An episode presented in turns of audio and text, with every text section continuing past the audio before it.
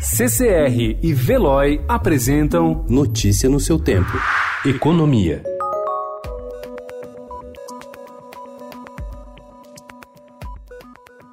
A indústria da transformação, setor que tradicionalmente emprega mais mão de obra formal e com salários acima da média do mercado, começou a reagir no segundo semestre do ano passado e somou um total de 10,7 milhões de empregados, o melhor resultado desde 2015. Os segmentos que mais contribuíram com a alta de 1,3% em relação aos números de 2018 foram os de alimentos, têxteis e manutenção, reparação e instalação de máquinas e equipamentos. Juntos abriram 189 mil vagas com carteira assinada até o terceiro trimestre.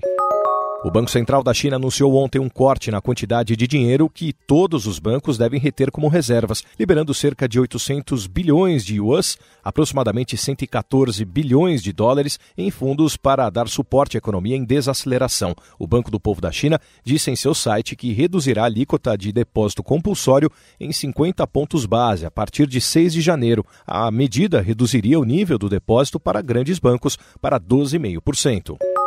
O ex-presidente da Renault Nissan e agora fugitivo da justiça japonesa, o executivo Carlos Ghosn, se encontrou com o presidente do Líbano depois de deixar o Japão, de onde ele foi retirado da sua situação de prisão domiciliar com a ajuda de uma companhia de segurança privada, disseram a Reuters, duas fontes próximas a Ghosn. Notícia no seu tempo. Oferecimento CCR e Veloy.